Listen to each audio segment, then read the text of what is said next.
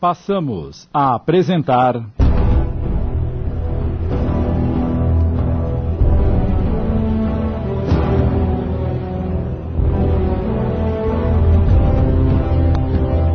Justiça Além da Vida. Obra de José Carlos De Luca, adaptada por Amilcar Del Chiaro Filho, coordenação de texto Sidney Carboni.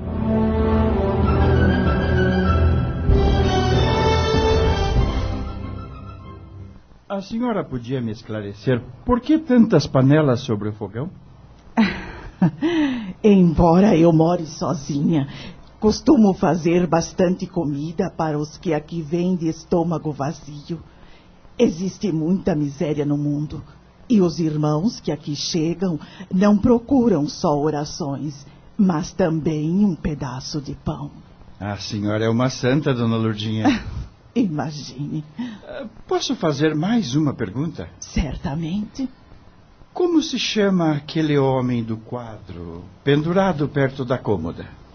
Ah, é um grande amigo dos sofredores. Chama-se Doutor Bezerra de Menezes.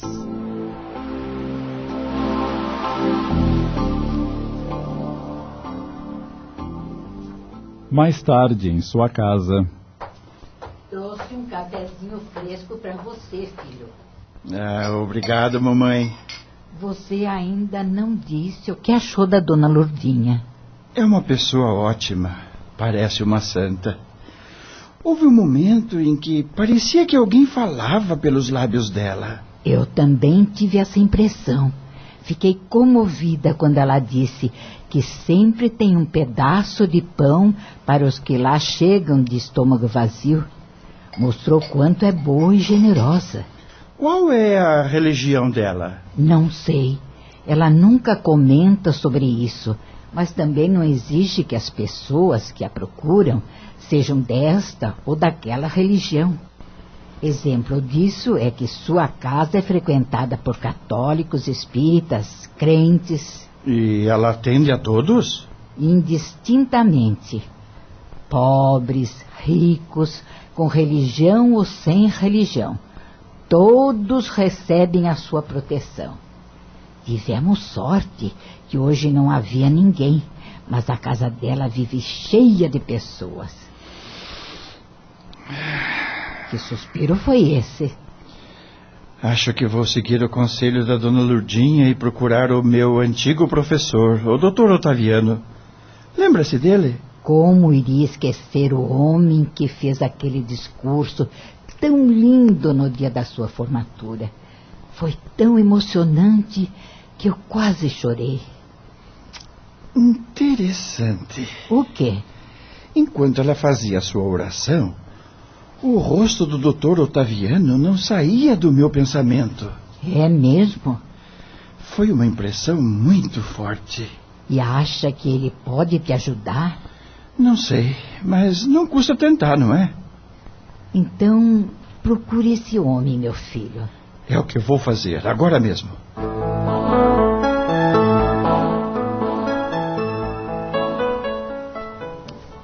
Assim que chegou ao fórum, Mário dirigiu-se à secretária do velho professor. Por favor, senhorita, gostaria de falar com o doutor Otaviano. A quem devo anunciar? Meu nome é Mário Rodrigues Gonçalves. Sou advogado. Ele deve se lembrar de mim. Ah, um momento, por favor. A secretária comunicou-se com o gabinete do professor pelo interfone e, segundos depois. O senhor pode entrar. Ah, muito obrigado.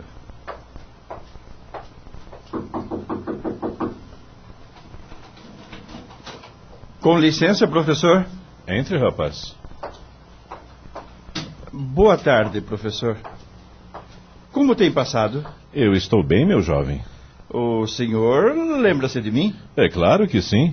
E é sempre um prazer rever meus antigos alunos, principalmente os bons como você. Ah, muito obrigado.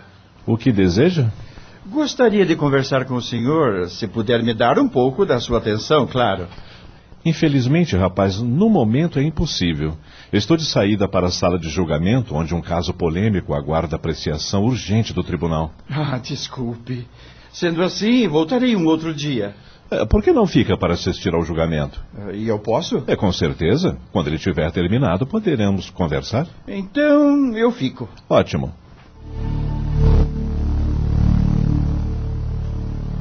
O caso em julgamento era o de uma jovem senhora com uma doença virótica contraída durante a gravidez.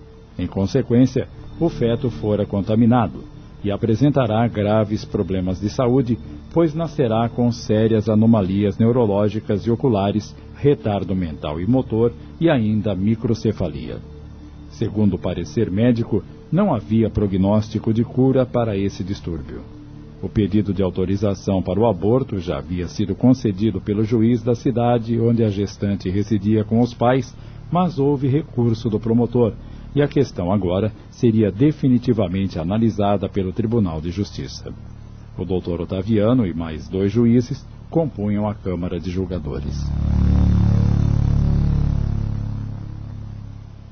O julgamento provocou muita curiosidade de advogados, alunos e outras pessoas interessadas.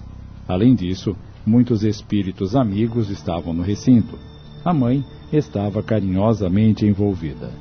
O primeiro a se manifestar por sorteio foi o Dr. Ricardo Antunes Lopes, que votou pela interrupção da gravidez. O segundo foi o Dr. Otaviano. Bem relatou o eminente juiz Ricardo Antunes que o presente caso exigiu intensas reflexões. Acho que são respeitáveis os argumentos de Sua Excelência, mas com eles não concordo, Data Vênia. Em primeiro lugar, devemos lembrar que a Constituição brasileira, a lei mais importante do nosso país, contempla a regra que assegura o direito à vida.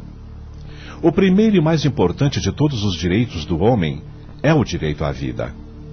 Conceder o aborto é violar esse sagrado direito. É dar autorização para matar o embrião, ceifando-lhe a existência sem possibilidade de defesa. Penso que nenhum outro direito pode se sobrepor ao direito à vida, a não ser se a gravidez importar risco de morte para a própria gestante. Hipótese que a cada dia vem se tornando mais rara em face dos avanços da medicina.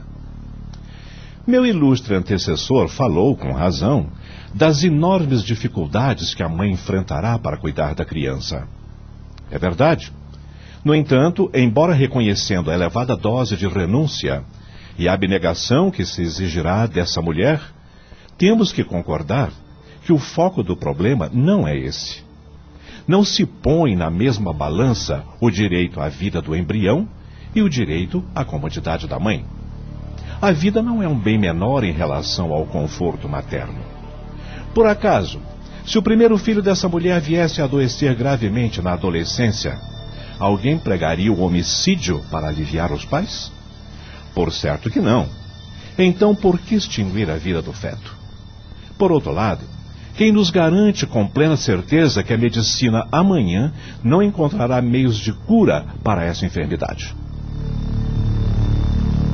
O doutor Otaviano continuou com a defesa da vida com equilíbrio, mas também com paixão, e rematou seu pronunciamento com estas palavras. Por essas razões, meu voto nega a autorização pleiteada, a fim de que venha ao mundo essa criança e que ela cumpra a missão que Deus lhe confiou. O terceiro juiz votou pela concessão do direito da mãe interromper a gravidez, e a decisão foi recebida com um grito de liberdade pela jovem senhora, mas não pelo reencarnante, que se abateu emocionalmente.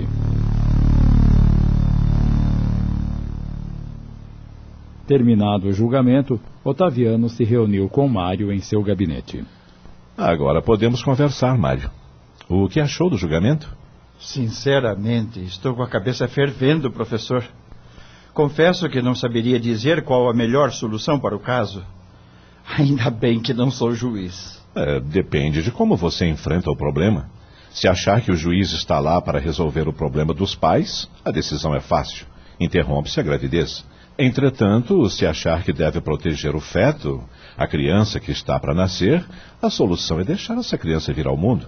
Estamos diante de um conflito de interesses, o da mãe e o da criança. Qual deles deve prevalecer? Estamos apresentando Justiça Além da Vida.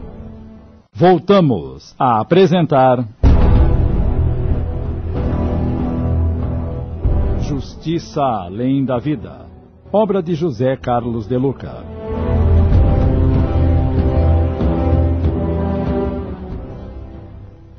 Qual seria a sua opinião? Bem, acho que deve prevalecer o da criança, sem dúvida. Nenhum direito se sobrepõe ao direito à vida. Porém, eu fico pensando: que proveito teria a vida para esse serzinho?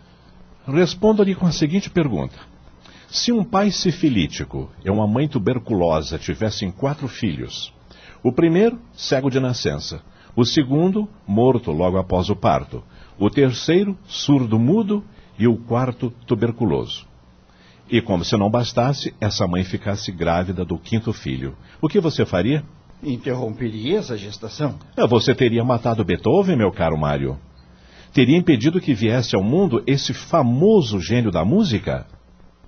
Poderíamos citar o caso não menos famoso de Thomas Alva Edison, um dos maiores cientistas da história mundial que patenteou mais de mil invenções, apesar de ser surdo desde os 12 anos de idade. Helen Keller ficou cega, surda e muda na primeira infância, mas isso não impediu que ela se tornasse uma das mulheres mais conhecidas do mundo moderno. Aos 10 anos de idade, lia pelo sistema Braille e, tempos depois, especializou-se na leitura de lábios pelas vibrações. Com a mão pousada num piano, percebia pequenos tremores que lhe permitiam sentir a melodia. Chegou a escrever livros que foram traduzidos para diversos idiomas. Se essas celebridades fossem concebidas nos dias de hoje, provavelmente não viriam ao mundo em razão dos problemas genéticos que, de certo, a medicina fetal identificaria. Francamente, estou espantado, professor. Será que esse feto cujo aborto foi hoje autorizado não poderia amanhã vir a ser um grande cientista? Ainda que não fosse, por que razão deseja-se que somente venham ao mundo seres saudáveis? Não seria isso racismo cromossômico? E a nossa Constituição garante proteção aos portadores de deficiência, o que, por certo, exclui a ideia de matá-los. Mas vamos deixar esse assunto de lado. Eh, Diga-me, rapaz, o, o que quer conversar comigo? Professor, estou muito desorientado. Preciso da sua ajuda. E em que eu posso ajudá-lo? Tive uma experiência desastrosa em meu primeiro emprego. Consegui vaga num excelente escritório de advocacia e duas semanas depois fui despedido. O que aconteceu? Foi-me passado um caso de divórcio amigável e eu acabei contribuindo para a reconciliação do casal. ah, mas isso não foi uma experiência desastrosa. Pelo contrário, foi vitoriosa. Mas meu chefe não pensou assim. Ele ficou possesso porque perdeu bons honorários. E não considerou que o cliente ficou mais satisfeito? Por certo que não. Tanto que me demitiu. E por isso você está desanimado? E não é natural. Ora, meu caro Mário, não há razão para isso. Sua consciência está tranquila por ter feito o que era preciso. Se o casal tivesse se divorciado, você estaria bem? Evidentemente que não. Então não se preocupe com a opinião do seu chefe. Mas se tivesse agido como queria, não teria sido punido com a perda do emprego. Calma, meu rapaz, calma. Lembre-se de que todas as nossas condutas geram consequências que retornam a nós mesmos. Tudo o que semeamos na vida, nós mesmos colhemos. Se você plantar rosas, colherá rosas. Se plantar espinhos. O que o senhor está querendo dizer? Pense que a todo instante estamos fazendo escolhas, opções. E amanhã estaremos vinculados a essas escolhas, inevitavelmente. Por exemplo, a pessoa que fuma fez uma escolha. Ela pode fumar ou não fumar, mas escolheu fumar. Portanto, essa escolha acarretará uma consequência, provavelmente enfermidades das mais variadas. A todo momento estamos moldando o nosso futuro com as escolhas que fazemos no presente.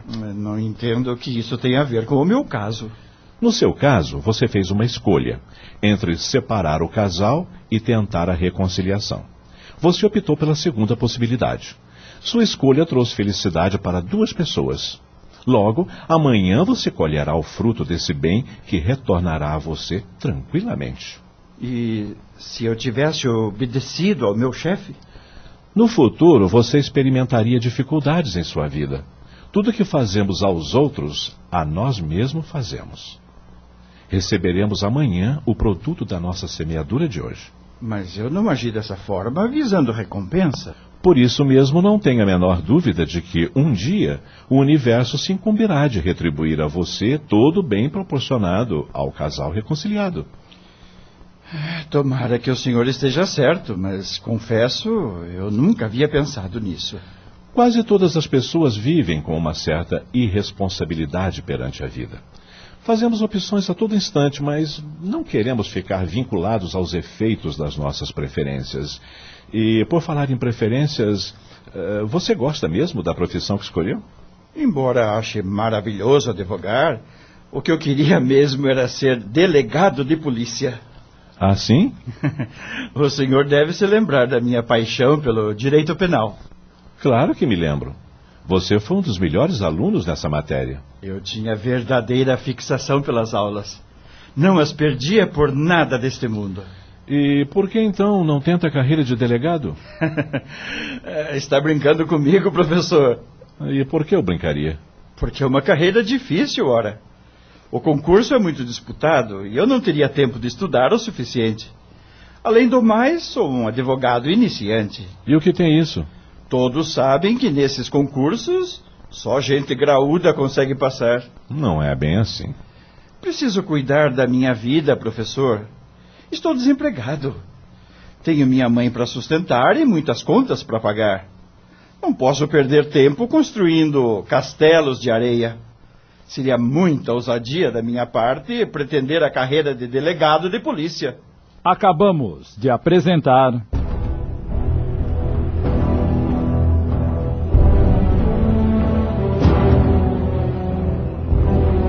Justiça Além da Vida. Obra de José Carlos de Luca, adaptada por Amilcar Delchiaro Filho em 10 capítulos. Coordenação de texto, Sidney Carbone.